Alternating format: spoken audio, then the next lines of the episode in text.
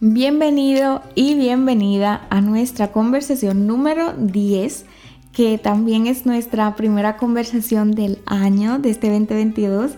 Y desde ya te quiero dar las gracias por estas nueve conversaciones que hemos tenido. Em, yo estoy demasiado agradecida realmente y siempre que, que ustedes, que tú o cualquier otra persona que escuche el, el podcast, me escribe, eso me llena de mucha ilusión y me hace sentir, no sé, como que plena de que a alguien le sirve eso que comparto. Y también estoy sorprendida porque he estado viendo las analíticas del, del podcast y ya casi lleva 300 reproducciones, o sea, yo nunca esperaba esto y para serte sincera, cuando yo empecé este podcast, uno de mis, de mis miedos, que siempre lo menciono, es el tema de, de sentirme insuficiente que yo, que yo tenía. Bueno, aún tengo, pero en otras áreas. Eh, pero también le tenía mucho respeto y mucho miedo a, al rendirme porque yo soy una persona súper distraída y me interesan muchas cosas y fácilmente como que me desencanto de, de las cosas, ¿no? y le tenía mucho miedo a eso, a que yo empezara este proyecto y que luego no me gustara o que lo dejara o que fuese simplemente un capricho. Y no, aquí estoy realmente aún con, toda la ilusión del mundo y, como te comenté, siempre que veo que, que a alguien le sirve eso que compartí, realmente eso me llena demasiado. Así que muchísimas gracias por estar aquí, por escucharme, por compartirlo estoy súper agradecida.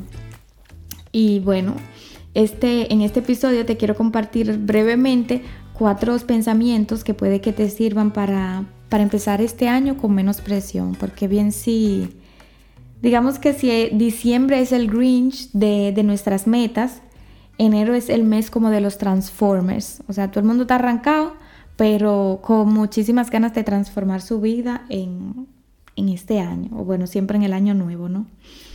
Pero antes de pasar a esos cuatro pensamientos, em, déjame contarte una, una, breve historia personal. Este diciembre fue súper especial porque nuevamente mi hermana Kendry y yo pasamos unas navidades un tanto peculiar, por así decirlo. El año pasado porque ella, eh, bueno, a ella y a mí nos dio el bicho ese que anda. Y este año le dio a mi mamá, exactamente para las fechas de, Nochebuena.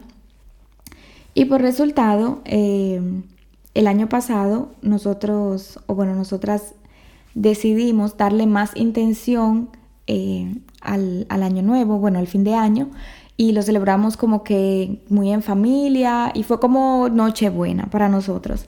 Y este año hicimos lo mismo reservamos, o bueno, no hicimos lo mismo, sino que también decidimos darle más intención al, año nuevo.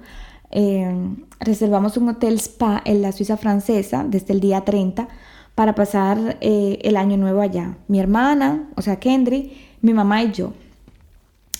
Resulta que mi hermana Kendry cumplió 29 el 29 de diciembre. Obviamente lo celebramos. Por la mañana estuvimos con la familia, y en la noche fuimos a cenar con amistades. Un restaurante tipo bar súper chulo en Zurich, una, ciudad cerca de aquí, o bueno, cerca no como a una hora de aquí. Allá estábamos teniendo conversaciones profundas del futuro, del pasado, del presente, tomándonos unos tragos y bueno, cenando. La pasamos de verdad que súper bien. Todo iba súper bien hasta que yo lentamente empecé a sentirme mal. Sentía un frío por dentro, me costaba pararme, tenía los ojos rojos como dos tomates. En fin, es que la cosa no pintaba, eh, no pintaba muy bonita. Y un amigo eh, andaba con unas pastillas, levanta muerto, y pues eso me ayudó como a subir un poco el ánimo. Me sentí mejor por unas horas, pero cuando llegué a mi casa yo me fui en vómito, tenía unos cólicos horribles, eh, me dolía el estómago, eh, me sentía mareada, me transformé totalmente.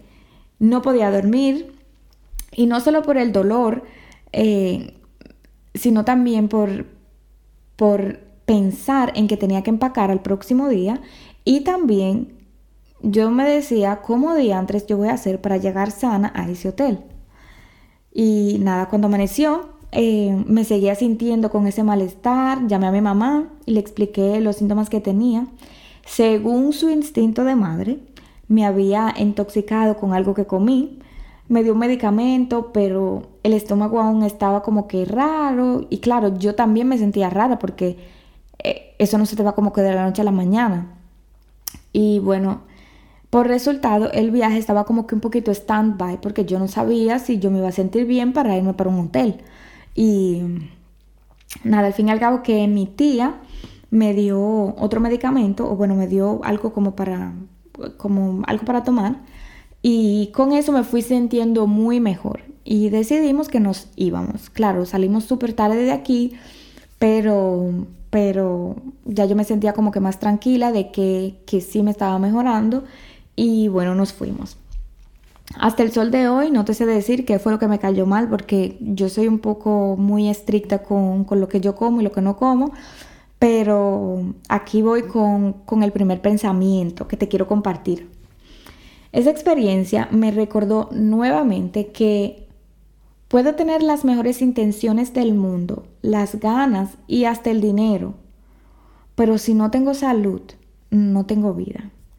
Y como te comentaba, yo soy un poco estricta con lo que yo como y, hablo desde la experiencia porque yo pasé 24 años de mi vida viviendo a medias, o sea, con problemas estomacales y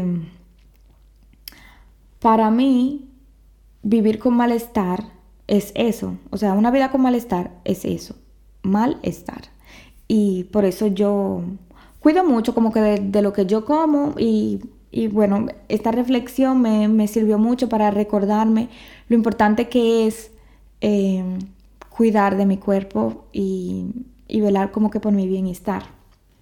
Ahora bien, si tú andas con ese espíritu de transformar tu salud en este año, un primer paso podría ser darle mejor uso a Mr. Google, eh, informarte sobre qué es lo que realmente comes, cómo procesas los alimentos que ingieres. Eh, pregúntate si eso que comes realmente te aporta vida o más bien te quita vida. Y yo creo que a veces pensamos o creemos que los propósitos tienen que ser una cosa del otro mundo. Y aquí voy con el segundo pensamiento. Sin embargo, biológicamente nuestro cerebro no es capaz de procesar muchos cambios a la vez. Por eso la mayoría de las personas que se proponen bajar de peso, por ejemplo, se apuntan en el gym, empiezan una dieta y para el colmo empiezan un taller de alimentación. A las dos semanas se rinden y se quedan estancados por el resto del año y a fin de año se sienten frustrados porque no lograron lo que realmente querían lograr. Claro, caramba. O sea, se entiende, son muchos cambios a la vez. Ok, pensamiento número 3. No todos los años tienes que empezar de cero. Es decir, no todas tus metas tienen que ser nueva de paquete todos los años. Y este concepto lo he aprendido recientemente de mi mentor, Tadeusz Coroma, y se trata de optar por trazarme, o bueno, a mí misma, por trazarme metas las cuales pueda reciclar, o bien que me permitan construir sobre ellas porque es más inteligente optar por eso que empezar todos los años de cero. Por ejemplo, mi meta mayor desde el año pasado es ser libre financieramente.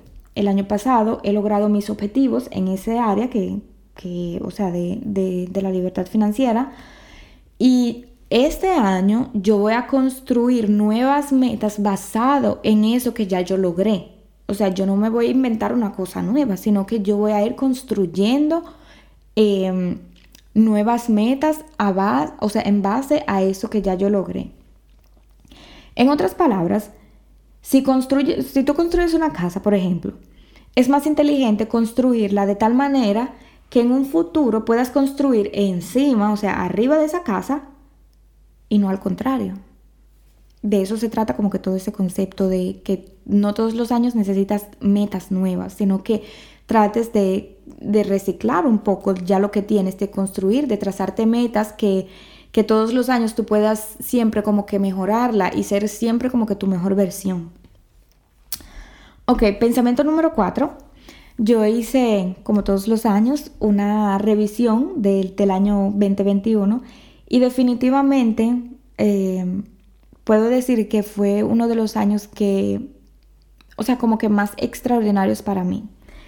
En muchos aspectos realmente. Y haber reconocido mi adicción a las redes sociales fue un punto clave para poder decir eso, o sea, para poder decir que el 2021 fue un año extraordinario.